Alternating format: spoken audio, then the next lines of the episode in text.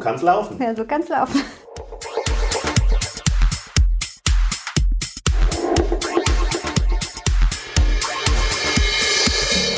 Hallo Nena. Hallo Lutz. Ja, im letzten Podcast haben wir ja, wenn ich mich recht entsinne, mhm. darüber gesprochen, dass Herr Born, also die Vikariatswochen mhm. im Seminar ganz anders stattfinden als sonst, nämlich nicht in Herborn, schade eigentlich, nicht im schönen Schloss. Ja, und sie werden auch nicht mehr stattfinden. Also wir Ui. haben gar keine Herborn-Wochen mehr. Wir haben jetzt nur noch Herborn digital. Also wir treffen uns in der Videokonferenz und treffen uns in kleinen Gruppen, auch in Videokonferenzen, um die Inhalte zu besprechen. Aber vor Ort sehen wir uns, glaube ich, nicht mehr vor den Prüfungen. Das ist ja schon schade, auch das, ja. das tolle Schloss und die Gemeinschaft, das gute, das gute, Essen und die Gemeinschaft, die man da ja auch abends ja. dann noch hat und ja. so, dass das jetzt für euch so abrupt ja. mir nicht, dir nichts geendet mhm. ist, ohne dass man es wusste auch vorher. Genau. Also zu dem, was mit Corona in der Gemeinde alles abging, war ja dann auch noch die Frage, wie findet Herr Born eigentlich noch statt? Tja, jetzt findet es so statt. Und ich muss sagen, das ist dann auch nicht so ein gutes Gefühl in Bezug auf die Prüfungen, die jetzt kommen. Was kann man jetzt eigentlich alles noch für Prüfungen ablegen vor Ort oder schreibe ich nur einen Unterrichtsentwurf, einen Gottesdienstentwurf und dann gebe ich den ab, aber ein Unterricht findet nicht statt oder ein Gottesdienst findet nicht statt? Das ist irgendwie seltsam.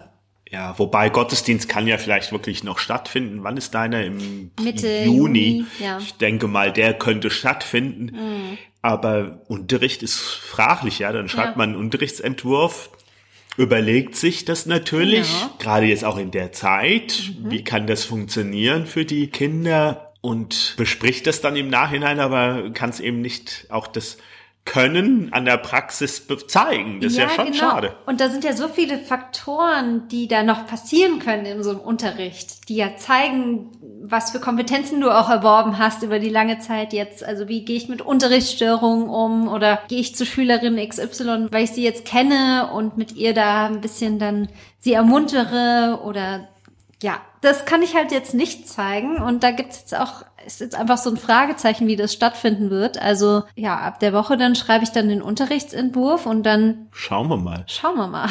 und das ist ja schade eigentlich, weil du hast ja schon ein Thema, das auch mhm. gerade jetzt in die Zeit passt. Ja, mein Thema ist Angst und Vertrauen auf dem Weg mit Abraham.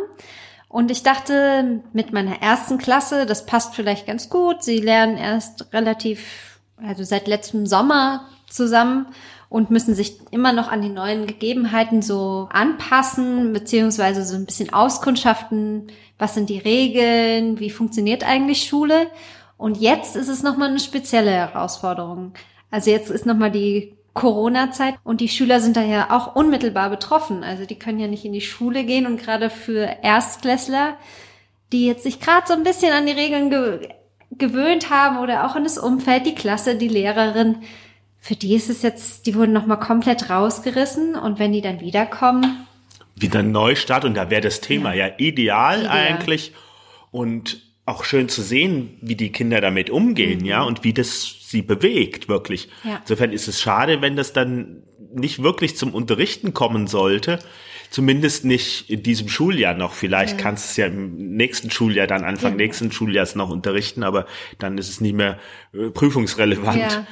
Insofern ist es eine interessante Zeit, weil keiner weiß so richtig, wie es ausgeht, weder wir noch die Prüfer und Prüferinnen. Selbst wenn wir fragen, ja, wie stellen Sie sich das vor? Dann sagen die, ja, ähm, äh, das sind so viele unsichere Faktoren, die wir nicht einsehen können.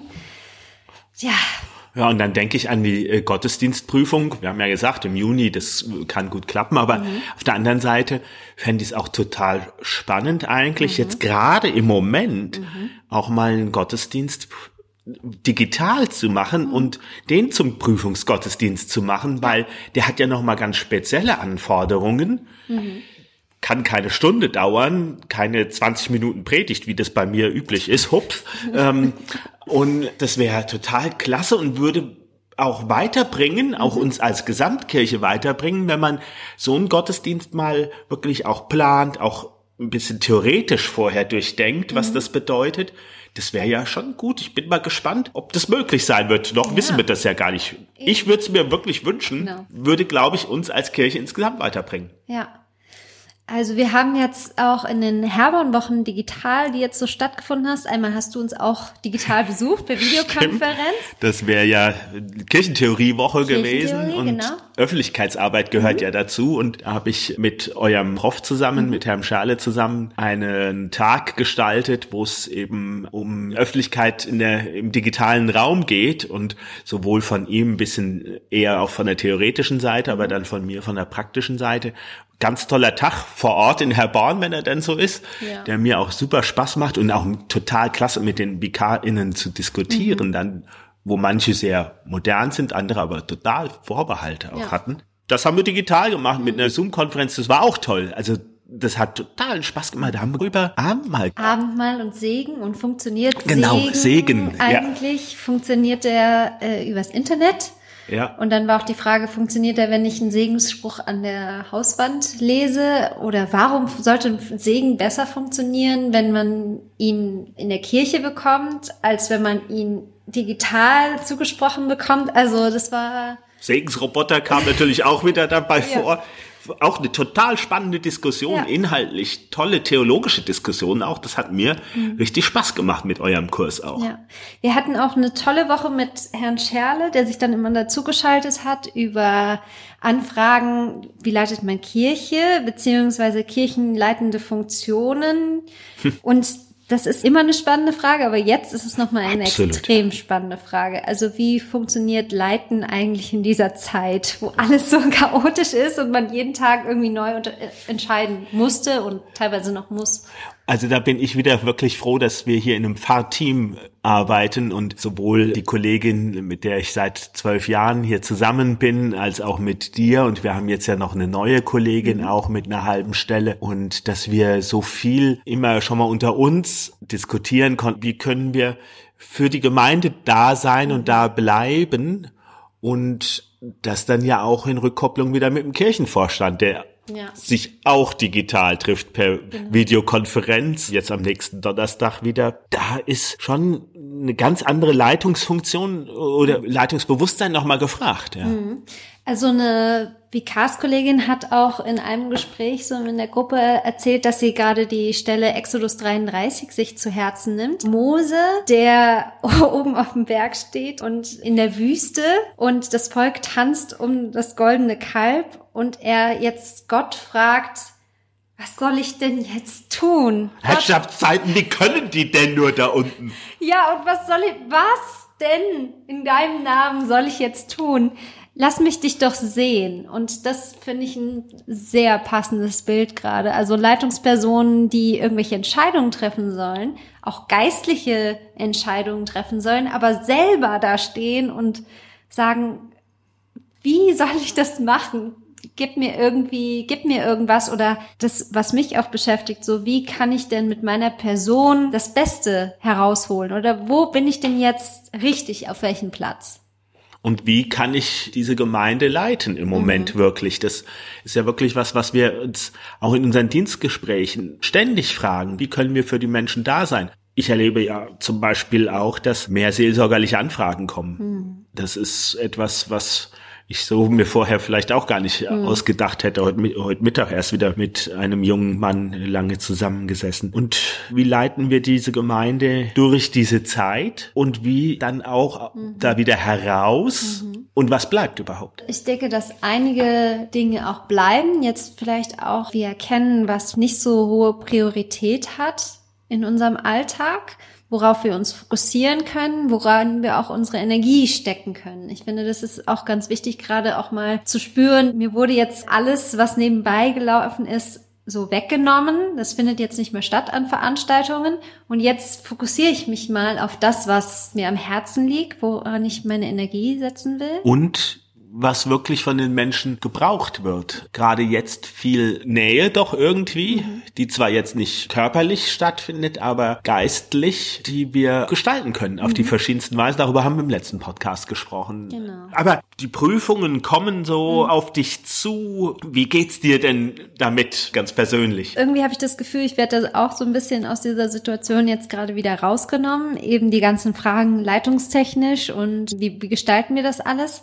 Ist jetzt irgendwie ein anderer Fokus. Okay, ich muss mich jetzt konzentrieren auf die Entwürfe, Gottesdienst und Religionspädagogik. Und ich muss sagen, in meinem Kopf beginnt schon wieder so eine Art Examensmodus. Im Examen hatte ich sowieso nicht so das Gefühl, dass ich viele Leute sehen konnte. Und da kann ich mich jetzt ganz darauf konzentrieren. Und dann müssen wir mal schauen, wie das dann sich ausgestaltet, also was dann alles stattfindet. Also ich bin noch ganz guter Dinge. Ich denke tatsächlich, dass Unterricht so, wie wir ihn kennen, vielleicht nicht stattfinden wird und Gottesdienste, wie wir sie kennen, mal sehen.